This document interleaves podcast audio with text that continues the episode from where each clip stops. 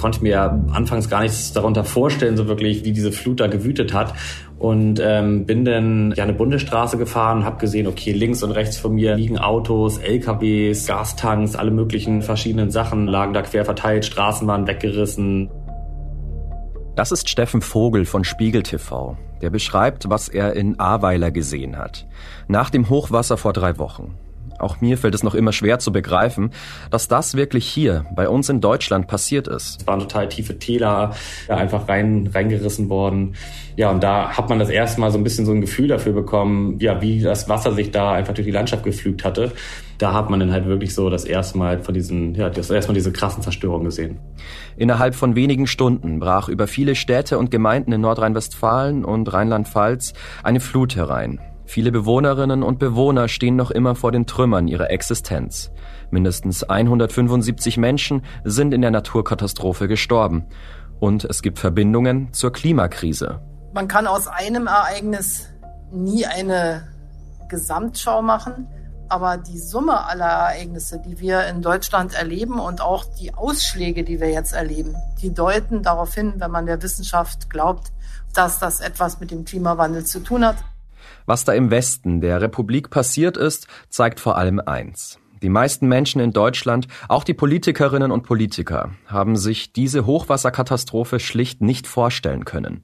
Dieses Land ist schlecht auf Extremsituationen vorbereitet, die der Klimawandel in Zukunft noch mehr für uns bereithält.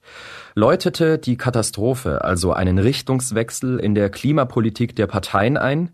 Wir fragen uns in dieser Folge, kommt nach der Flut jetzt der Klimawahlkampf?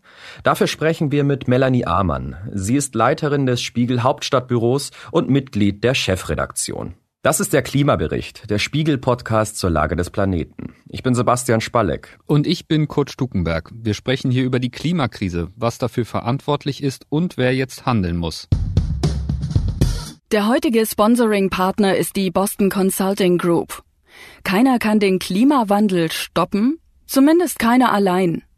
Die Boston Consulting Group arbeitet jeden Tag mit Entscheidern aus Wirtschaft, Politik, Gesellschaft, NGOs und Regierungen an einem gemeinsamen Ziel, einer klimaneutralen Welt. Die Boston Consulting Group bringt weltweit Expertinnen und Experten mit Kundinnen und Kunden zusammen, um diese Transformation mit gebündeltem Know-how zu beschleunigen und nachhaltig zu implementieren. Dabei entstehen klimafreundliche und profitable Lösungen. So wird Klimaschutz nicht nur zur gesellschaftlichen Notwendigkeit, sondern zum Treiber von Wettbewerbsvorteilen und wirtschaftlichem Erfolg. Nie war es wichtiger als jetzt, gemeinsam zu handeln. Group Up for Climate. Weitere Informationen auf bcg.com. Kurt ist stellvertretender Leiter unseres Wissenschaftsressorts. Er ist Experte beim Spiegel für die Fragen rund ums Klima. Hi Kurt, der Klimawandel interessiert sich nicht für unsere Urlaubszeiten, denn genau als die Flutkatastrophe Deutschland heimgesucht hat, konnten wir keine aktuelle Folge aufnehmen.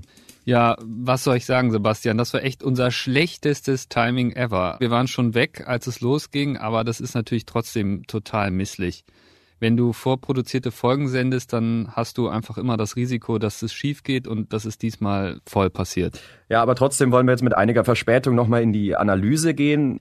Kurt, sag doch mal, was war da mit dem Regen und den Flüssen? Was war da am Himmel los?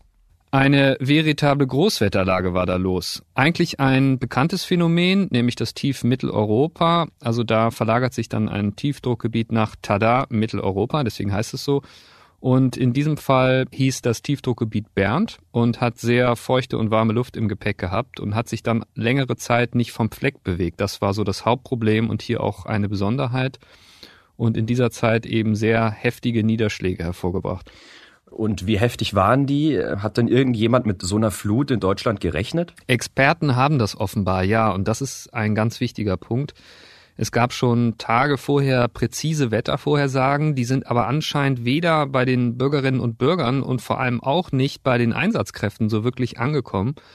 Außerdem gibt es ja ein europäisches Hochwasserwarnsystem, das European Flood Awareness System, und die Experten dort sagen, sie hätten schon Tage vorher gesehen, dass die betroffenen Gebiete überflutet werden würden und auch Evakuierung empfohlen, aber die Warnungen sind wohl einfach verhallt. Und auch der DWD, also der Deutsche Wetterdienst, hat mehrfach sehr klare Prognosen rausgegeben. Und wie hängt diese Flut jetzt nun mit der Klimakatastrophe zusammen? Hier spielen im Wesentlichen zwei Sachen eine Rolle. Das eine ist der unmittelbare physikalische Effekt der Erwärmung und das andere sind Veränderungen in den Wetterlagen. Das erste Phänomen kann man relativ einfach erklären. Wärmere Luft kann mehr Feuchtigkeit aufnehmen. So. Und wenn also mehr davon da ist, dann kann auch mehr abregnen. Die Gesetzmäßigkeit dahinter ist die Zunahme des sogenannten Sättigungsdampfdrucks, der exponentiell mit der Temperatur ansteigt. Man kann das ziemlich genau sagen. Eine feuchte Luftmasse enthält pro Grad Erwärmung sieben Prozent mehr Wasserdampf. Okay, und was ist der andere Grund? Zuletzt hat sich immer mal wieder gezeigt, dass sich Wetterlagen sehr stabil halten. Das kann Hitze, aber auch Regen betreffen. Und viele Forscher halten es für plausibel, dass sich der Jetstream abgeschwächt hat. Und der Grund dafür ist die starke Erwärmung der Arktis. Magst du mir erst nochmal vielleicht erklären, was der Jetstream genau macht? Ja klar, der Jetstream ist ein Windband in großen Höhen, das um die Nordhalbkugel zieht und das prägt entscheidend das Wetter. Und jetzt scheint es eben so, als habe sich dieses Windband im Kontext der Klimaerwärmung verlangsamt, also an Kraft eingebüßt. Und wenn das der Fall ist, dann können eben Wetterlagen länger an Ort und Stelle bleiben. Und zum Problem wird das vor allem dann, wenn so ein extremes Ereignis wie jetzt der Regen oder die Hitzekuppel an der US-Westküste eintreffen, weil die Lage natürlich viel, viel schlimmer wird, wenn diese Extremwetter länger an Ort und Stelle bleiben und das Wetter dann eben längere Zeit nicht wechselt. Jetzt könnten manche natürlich sagen, wenn Niederschläge dadurch längere Zeit an einem Ort sind, Heißt das dann nicht, dass das gut gegen einen anderen Effekt, der Dürre, hilft, die auch durch den Klimawandel verschärft wird? Das wäre schön, aber ist leider nicht der Fall. Was klimabedingt zunimmt in der Tendenz sind die starken Niederschläge und die leichten Niederschläge, die nehmen global gesehen sogar eher ab. Und die Wälder, die Pflanzen und natürlich auch die Landwirtschaft können damit vorsichtig gesagt äh, eher wenig anfangen, weil Starkregen kommt eben einmal doll und heftig, sickert dann nicht gut ein und produziert stattdessen eher Sturzbäche. Diese extremen Niederschläge, gab es die dann nicht schon immer? Schließlich gab es auch früher schon Überflutungen. Ja, das ist richtig. Aber diese Extremniederschläge, die scheinen sich in der Tendenz zu häufen in der letzten Zeit. Und die Klimamodelle haben das schon ziemlich lange nahegelegt. Und jetzt kann man so langsam das Ganze auch in den konkreten Messdaten ablesen. Die SZ hat zum Beispiel gerade in einer Analyse die Wetterdaten des Deutschen Wetterdienstes nochmal neu aufbereitet und da sieht man, dass die Tage mit leichtem oder mittelschwerem Regen in Deutschland seit ungefähr den 60er Jahren abnehmen, während die mit schweren oder extremem Regen deutlich ansteigen. Das sind gegenläufige Kurven, wenn man das jetzt in einer Grafik darstellt. Vor allem so rund um das Jahr 2000 bis heute kann man das schon ziemlich genau sehen. Es ist wieder mal so ein Paradox beim Klimawandel. Auf der einen Seite führt er dazu, dass es stärkere regionale Trockenheit und Hitze gibt und auf der anderen, andernorts oder zur anderen Jahreszeit, dass es zu extremen Niederschlägen kommt. Der Schweizer Klimaforscher Reto Knutti hat zum Beispiel in einer Analyse gerade auch gezeigt, dass die weltweiten Regenfälle an immer weniger Tagen fallen. Also alles leider mal wieder doppelt schlecht. Okay, wie ich das alles jetzt verstehe, kann man dann hier bei diesem Ereignis ganz eindeutig sagen, der Klimawandel war schuld. Also da wäre ich vorsichtig, weil es fehlen einfach noch ein paar Sachen. Zum einen gibt es noch keine Zuordnungsstudie, wie man das nennt. Also welchen Anteil hatte jetzt der Klimawandel an einer erhöhten Wahrscheinlichkeit für eine solche Flut? Bei der Hitzewelle in den USA zum Beispiel gibt es die, die hat sehr klar gesagt, ohne den Klimawandel wäre das Ereignis nahezu unmöglich gewesen. Aber das steht hier noch aus einfach. Zweitens sind Niederschlagsextreme tendenziell schwerer zuzuordnen. Niederschläge sind einfach dann doch von Region zu Region ziemlich unterschiedlich und auch was ihr Vorkommen zu welcher Jahreszeit angeht, das ist also alles nicht ganz so einfach zu belegen. Gerade wenn wir über Extremfälle reden, haben wir zudem vergleichsweise wenig Datenpunkte, weil Extreme halt einfach selten vorkommen. Und bei der Niederschlagsthematik ist das vor allem dann ein Problem wirklich. Und hinzu kommt, dass es viele Begleitfaktoren bei Extremregenfällen gibt, die man berücksichtigen muss. Also die Topografie zum Beispiel, also das Gelände, die Landschaft der jeweiligen Region spielt da auch eine Rolle. Okay, aber müssen wir uns in Zukunft jetzt trotzdem häufiger auf solche Naturkatastrophen einstellen? Kurze Antwort, ja. Man muss immer bedenken, dass wir global gemittelt erst bei 1,1 oder 1,2 Grad Erwärmung angekommen sind im Vergleich zur vorindustriellen Zeit. Das, was wir jetzt sehen, wird durch diesen relativ kleinen Grad der Erwärmung begünstigt. Aber da kommt ja noch was. Selbst wenn wir jetzt beim Best Case landen, also beim Klimalimit von 1,5 Grad, was ich ehrlich gesagt für ausgeschlossen halte, haben wir noch zwischen 0,3 und 0,4 Grad Erwärmung vor uns und landen wir bei 2 Grad oder mehr, sind die Effekte noch stärker. Aber du hast es vorhin schon gesagt, die Behörden, die Regierungen waren auch unvorbereitet, denn bei den Auswirkungen der Wassermassen spielen dann natürlich auch sowas wie Vorsorge, Katastrophenhilfe und so weiter eine entscheidende Rolle. Also nicht jedes Starkregenereignis muss solche Folgen haben wie das jetzt. Die Reporterinnen und Reporter von Spiegel TV waren bereits kurz nach der ersten Flutwelle in den betroffenen Gebieten. Dabei war auch Steffen Vogel, ich habe mit ihm nochmal rekapituliert, wie das war, als er in das Katastrophengebiet gefahren ist. Als erstes hat er sich mit seinem Auto samt Kameraequipment nach Ahrweiler durchgeschlagen. Als ich das erste Mal vor Ort war, ich bin nach Ahrweiler reingefahren und konnte mir anfangs gar nichts darunter vorstellen, so wirklich, wie diese Flut da gewütet hat. Und ähm, bin dann ja eine Bundesstraße gefahren, habe gesehen, okay, links und rechts von mir liegen Autos, LKWs, Gastanks, alle möglichen verschiedenen Sachen lagen da quer verteilt, Straßen waren weggerissen, es waren total tiefe Täler, ja, einfach rein reingerissen worden. Ja, und da hat man das erste Mal so ein bisschen so ein Gefühl dafür bekommen, ja, wie das Wasser sich da einfach durch die Landschaft geflügt hatte. Da hat man dann halt wirklich so das erste Mal von diesen, ja, das erste Mal diese krassen Zerstörungen gesehen. Als Steffen ankam, sind die allergrößten Fluten schon abgesunken. Trotzdem war es immer noch schwierig, in das Katastrophengebiet zu kommen. Ich war in Maischotz in einem Ort und hatte mich eigentlich auf den Weg nach Dernau gemacht. Auf dem Weg dorthin gab es so ein Plateau, von dem man aus äh, auf die Stadt runtergucken konnte. Und da habe ich eine Frau getroffen und die meinte, im Maischotz würde gerade die ganze Altstadt zusammenbrechen. Und dann dachte ich, oh, okay, dann versuche ich mal dahin zu kommen. Und das war aber gar nicht so einfach, weil Maischers war komplett von der Außenwelt abgeschnitten. Es gab noch einen kleinen Feldweg, den man nehmen konnte, der in so einem Wald startete und dann über die Weinberge ja, hinunter in den Ort führte. Ja, das war aber ziemlich schwierig, weil dieser, ne, das war natürlich kein, keine befestigte Straße, sondern einfach nur so ein Feldweg. Und durch den Regen war der komplett aufgeweicht. Man musste durch kleine Bäche fahren. Und das war wirklich, ja, der einzige Zugang zu diesem Ort. Alles andere war komplett weggerissen.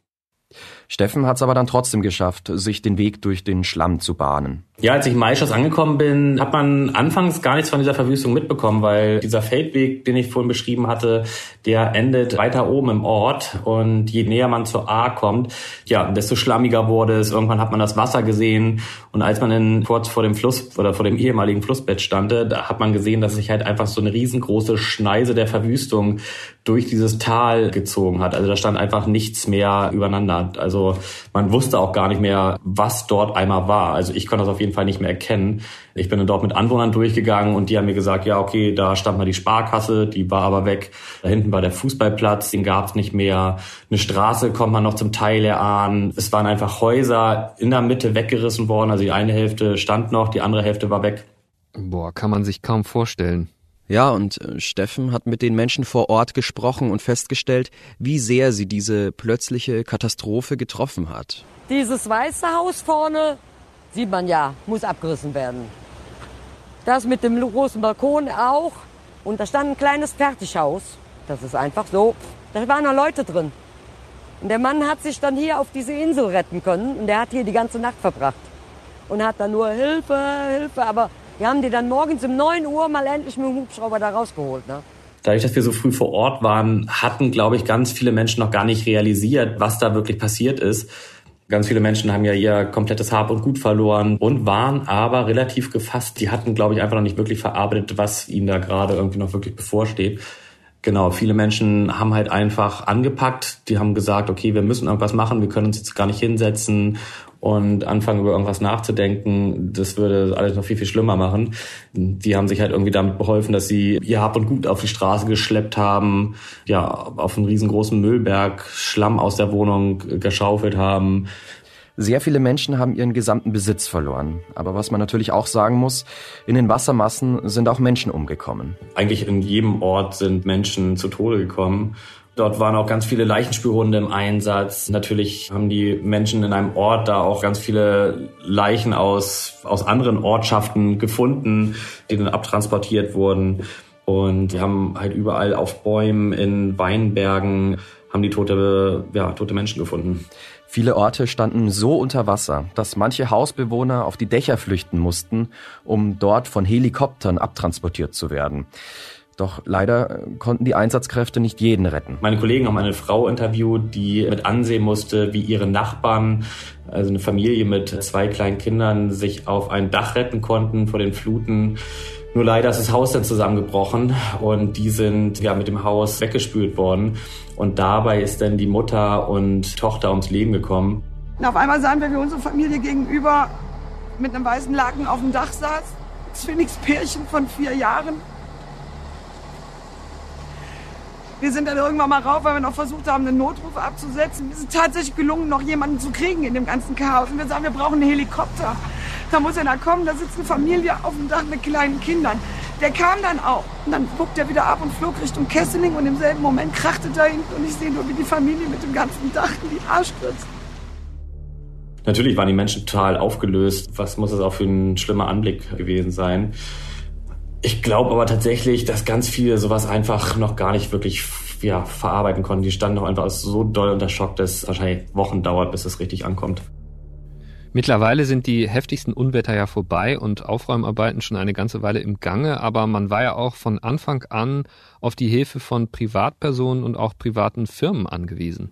Ja, und das ist auch ein Knackpunkt. Steffen hat mir erzählt, dass viele Leute richtig sauer waren, dass nicht frühzeitig von staatlicher Stelle geholfen wurde. Teilweise gibt es halt so freiwillige Helfer, die einfach nur von Haus zu Haus gehen und fragen, ey, was brauchst du, was brauchst du? Die meinten halt so, das muss aufgearbeitet werden. Ne? Das war so ein O-Ton von einem Bürgermeister, der zu mir meinte, ja, ey, ich bin seit vier Tagen hier irgendwie auf mich allein gestellt. Hier gibt es irgendwie keine Hilfe von oben ne, dass, dass sowas aufgearbeitet werden muss und dass es eigentlich nicht sein kann. Also ich glaube, die haben sich da schon wirklich im Stich gelassen gefühlt. Das hat man auch zum Teil vom THW oder von der Bundeswehr gehört, dass die meinten, dass die rumstehen und auf Einsatzbefehle warten, weil da irgendwie anscheinend nichts, nichts kam. Also ich hatte das Gefühl, dass die Hilfe sehr, sehr, sehr schleppend anlief. Steffen hat's gesagt, die Leute haben sich im Stich gelassen gefühlt. Sie wurden nicht frühzeitig gewarnt und noch dazu fühlten sie sich vom CDU-Kanzlerkandidaten, gelinde gesagt, in ihren Problemen nicht ernst genommen. Ja, wir haben wahrscheinlich alle das Video gesehen. In einer der größten deutschen Umweltkatastrophen ist Armin Laschet zum Scherzen aufgelegt. Ja, meine Kollegin Marie Groß war vor Ort und hat mir im Nachhinein berichtet, dass sie schon während des Interviews gesehen hat, wie Armin Laschet im Hintergrund darum feigst, lacht mit irgendwelchen anderen Menschen und meinte dann zum Kameramann, Mensch, schwenk mal darüber zu Laschet, das kann ja wohl nicht sein, was der da macht. Und dann kamen wohl auch schon aus dem Publikum so die ersten Buhrufe und Zwischenrufe. Beeindruckend auch für mich war die Begegnung mit den Rettungskräften, die jetzt im Einsatz sind. Daran arbeiten wir.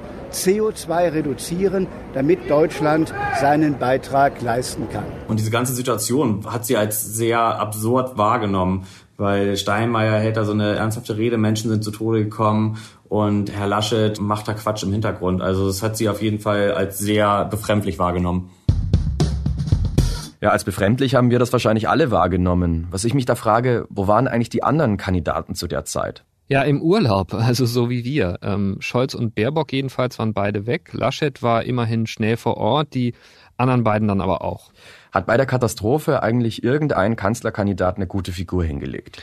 Das ist eine ganz gefährliche Kiste. Also natürlich musst du vor Ort sein, aber darfst gleichzeitig nicht den Eindruck erwecken, nur da zu sein, weil du schöne Bilder haben willst, dass du dich kümmerst und bei den Leuten bist.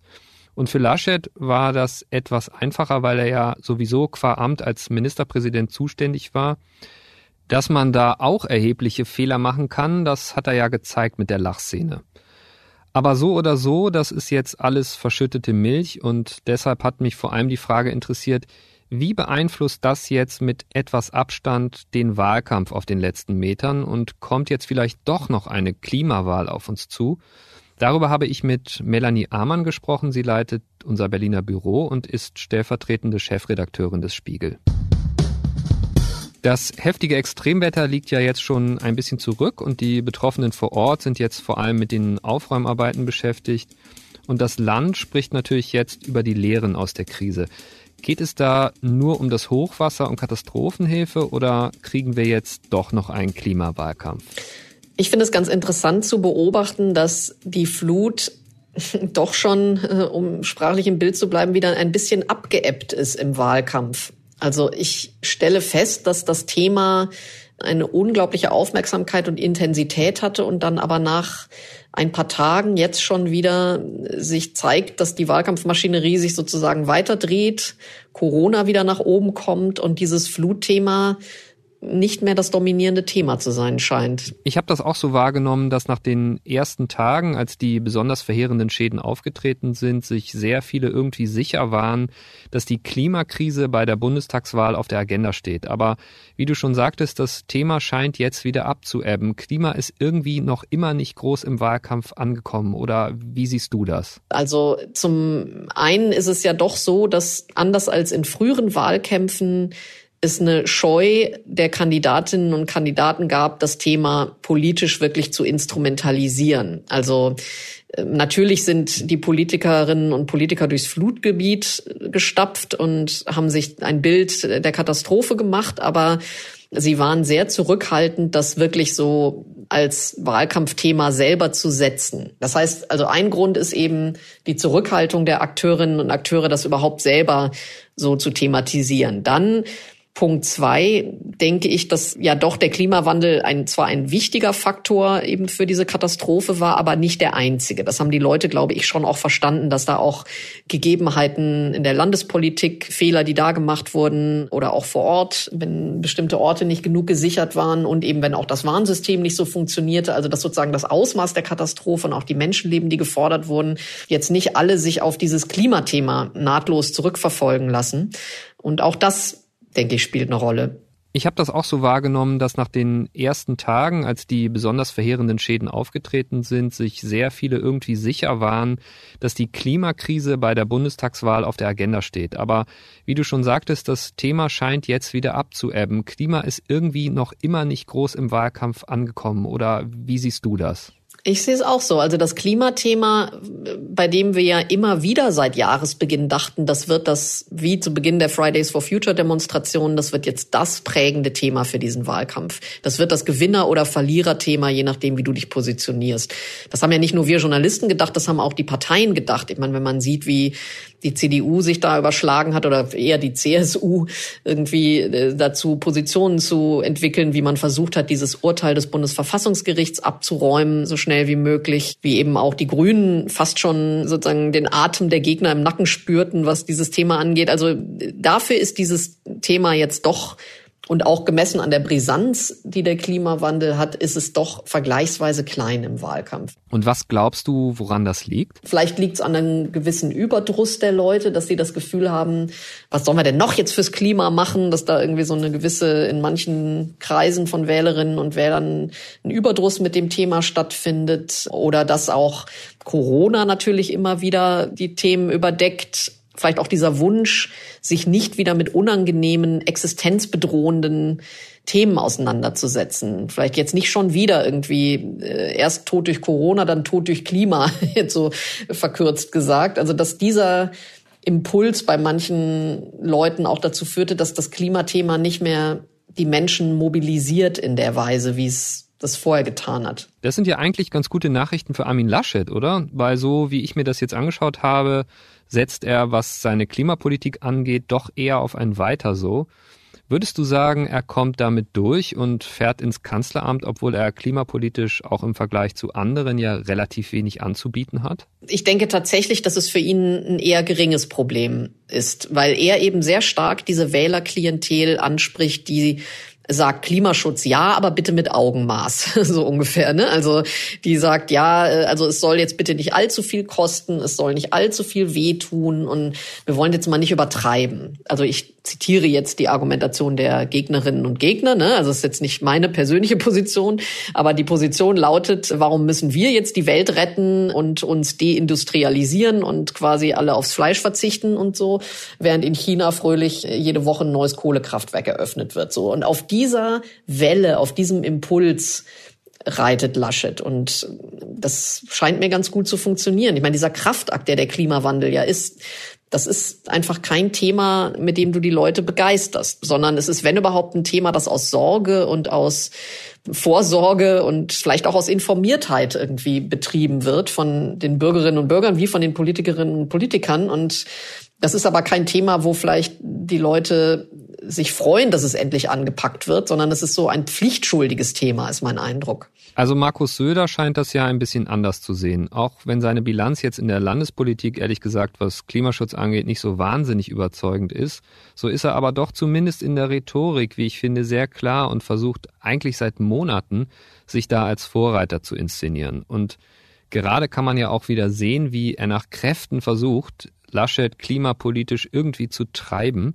Anscheinend verfängt das aber überhaupt nicht. Kann man irgendwie sagen, woran das liegt? Du meinst, verfängt überhaupt nicht wegen der Umfragen oder verfängt überhaupt nicht, dass er sich in der Partei nicht durchsetzen kann oder in welcher Hinsicht jetzt? Naja, also Laschet sagt ja selber, er lässt sich gar nicht treiben, ihn treibt das gar nicht und ich habe jetzt auch nicht, aber vielleicht weißt du da mehr, irgendwie wahrgenommen, dass nun Teile seiner Partei sagen, Söder hat recht, du musst mehr anbieten, sondern ich habe so den Eindruck, in Bayern sitzt ein Söder, der sagt, wir müssen da mehr machen, aber keiner reagiert da so richtig drauf, oder? Ja, ich finde, das ist schon ein richtiger Eindruck, diese Diskrepanz zwischen seinen Ankündigungen und der eigenen umweltpolitischen Bilanz in Bayern. Ich finde, da liegt sozusagen der Kern der Wahrheit. Also Söder hat dieses Thema, um über die Kernwählerschaft der CSU hinaus auch bürgerlich-liberale Kreise zu erreichen und den Grünen das Wasser abzugraben, sozusagen, das hat er identifiziert in seiner Bedeutung.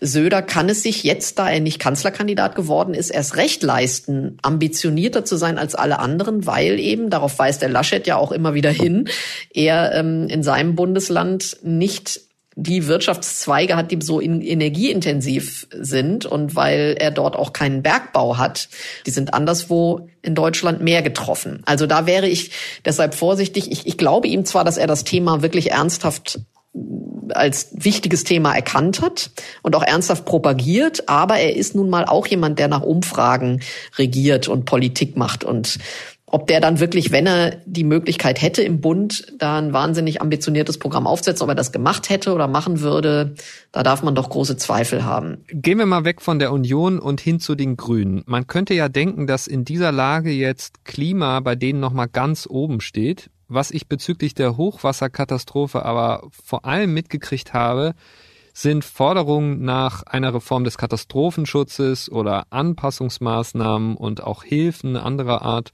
Warum nutzt die Partei diese Lage jetzt eigentlich nicht, um zu sagen, wir müssen noch mal so richtig Tempo machen beim Klimaschutz? Ich denke mal, dass die Grünen da einerseits auf jeden Fall den Eindruck verhindern wollen, dass sie aus dem Leid der Flutopfer irgendwie Kapital schlagen. Also dass sie deswegen in erster Linie jetzt erstmal auf die Flut gehen und sagen, was kann man tun, um solche Katastrophen in Zukunft zu verhindern. Und für Annalena Baerbock ist es ja auch wichtig zu demonstrieren, dass sie eben als mögliche Kanzlerin, die Hoffnung hat sie ja nicht aufgegeben, dass sie das noch werden könnte, dass sie quasi auch solche Themen beackern kann und auf die eine Antwort hat, dass sie eben nicht nur die Klimaschutzpartei ist. Beim Klimaschutz hat ohnehin haben die Grünen das beste Standing. Nach allen Umfragen ist das das Thema, wo man ihnen das meiste zutraut. Deswegen ähm, jetzt rein aus Wahlkampfsicht gesehen ist das, glaube ich, nicht ganz dumm, erstmal über das Thema Katastrophenschutz zu sprechen und dann auf der zweiten Ebene äh, auf das Thema Klimaschutz. Und da ist es ja so, dass Sie auch angekündigt haben, wenn wir regieren, in den ersten 100 Tagen einer neuen Bundesregierung, dann wollen wir ein Klimaschutz-Sofortprogramm in Gang setzen. Und kannst du noch was dazu sagen, wie sich die anderen Parteien aufstellen? Bei Scholz ist ja das Interessante, die SPD hat ja als erste Partei ihr Programm, ihren Programmentwurf vorgestellt und hat schon sehr früh damals auch auf das Thema Klimaschutz gesetzt. Der hatte ja dann auch mit so DAX-CEOs diskutiert darüber, was man machen kann für Klimaschutz und so weiter. Also der war schon eigentlich früh auf das Thema eingestiegen und jetzt steht er da eben, das ist ja so ein bisschen das Drama von Scholz schon die ganze Zeit, dass er eigentlich fachlich da durchaus Sachen vorzuweisen hat, aber die Leute wollen sie nicht so wirklich hören oder sie verbinden mit ihm das Thema nicht. Also entweder wählen sie dann doch die Grünen, wenn ihnen das Thema wirklich wichtig ist, oder sie wollen damit nicht so viel zu tun haben und dann gucken sie lieber auf den Laschet. Also da ist die SPD mit dem Scholz, ist mein Eindruck, so zwischen den Stühlen, obwohl die das Thema durchaus hochgefahren haben. Was die FDP angeht, da hört man von denen ja auch eher zurückhaltende Töne. Die haben ja auch bei der Flut nochmal darauf hingewiesen, was jetzt alles die anderen Faktoren der Flut waren, eben die nichts mit dem Klimawandel zu tun haben. Und ich denke, dass Lindner da ganz gezielt, wie er das auch schon bei früheren Wahlkämpfen und anderen Themen gemacht hat, da in die Nische geht der Leute, denen das jetzt nicht so wichtig ist, und die sagen aber die Wirtschaft und da muss man doch auch dran denken. Und ähm, also dass er da, glaube ich, versucht, ein Lager abzudecken, das da ohnehin ein bisschen skeptisch oder etwas zurückhaltender ist. Also die steigen jetzt nicht auf dieses Thema total ein, also auch nicht aus Anlass der Flutkatastrophe. Also wenn diese Flut jetzt nicht dazu geführt hat, dass die Klimakrise das bestimmte Wahlkampfthema wird, dann wird es auch definitiv keinen Klimawahlkampf mehr geben, oder? Ja, ich glaube, es wird keinen Klimawahlkampf geben. Also beziehungsweise wir haben ein Klimathema im Wahlkampf, aber ich glaube, es wird dann doch nicht das Entscheidende. Du hast es gehört, Sebastian. Melanie denkt nicht, dass die Klimakrise die größte Rolle im Wahlkampf spielen wird. Es ist wieder einmal anscheinend kein rechtes Gewinnerthema. Ja, letztendlich entscheiden ja die Wählerinnen und Wähler darüber, wie wichtig sie das Thema nehmen. Ich habe Steffen Vogel auch mal gefragt, ob in den zerstörten Ortschaften das Klima überhaupt Thema war. Nee, gar nicht. Der Klimawandel war überhaupt gar kein Thema. Ich war froh, wenn man überhaupt eine Antwort dazu bekommen hatte, was das jetzt für die Region bedeutet. Die Menschen waren noch so unter Schock. Also das war jetzt wirklich einfach nur noch, wir müssen hier Sachen abarbeiten. Die konnten gerade mal so fassen, was da jetzt gerade los war. Aber ob das jetzt der Klimawandel war oder selbst, ja, wo sie jetzt in zwei Wochen wohnen werden, sowas war da überhaupt gar nicht Thema. Und ganz ehrlich, ich verstehe die Leute. Von denen kann man jetzt akut nicht erwarten, sich im Angesicht der Flutkatastrophe mit der Klimakrise zu beschäftigen, klar. Aber von wem man es erwarten kann, ist die Politik, von den Gewählten. Die müssen sich jetzt kümmern und vorsorgen. Stimmt. Und trotzdem etwas neuere Umfragen zeigen zumindest, dass eine Mehrheit der Menschen hier mittlerweile eine ziemlich klare Verbindung sieht, also zwischen der Erwärmung des Planeten und Katastrophen wie dieser. Und das war vor ein paar Jahren sicher noch ganz anders. Aus abstrakten Modellen wird jetzt und wurde auch in den letzten Monaten und Jahren leider immer wieder Realität und das weltweit. Das bedeutet, die Klimavorhersagen bewahrheiten sich immer öfter. Und das verändert natürlich auch die Diskussion und das gesamte Problembewusstsein. Und das ist nicht nur für die Wahlen wichtig. Das war der Klimabericht, der Spiegel-Podcast zur Lage des Planeten. Die nächste Folge gibt es am kommenden Dienstag auf spiegel.de, Spotify, bei Apple Podcasts und in allen üblichen Podcast-Apps. Über Feedback und Themenvorschläge freuen wir uns. Einfach eine Mail schreiben an klimabericht.spiegel.de. Moderiert wurde diese Sendung von Kurt Stukenberg und mir, Sebastian Spalleck. Wir wurden unterstützt von Ole Reismann und Olaf Häuser. Produktion und Musik übernahm Philipp Fackler. Hier noch einmal ein Hinweis des heutigen Sponsoring-Partners, der Boston Consulting Group. Der Klimawandel ist eine der größten Herausforderungen unserer Zeit. Zu groß für den Einzelnen, aber nicht zu groß, wenn viele gemeinsam als Gruppe handeln. Davon sind wir von der Boston Consulting Group überzeugt. Wir arbeiten mit Akteurinnen und Akteuren aus Unternehmen, NGOs und Regierungen zusammen, um eine dekarbonisierte, nachhaltige Welt zu schaffen. Es ist jetzt Zeit für gemeinsames globales Handeln. Group Up for Climate.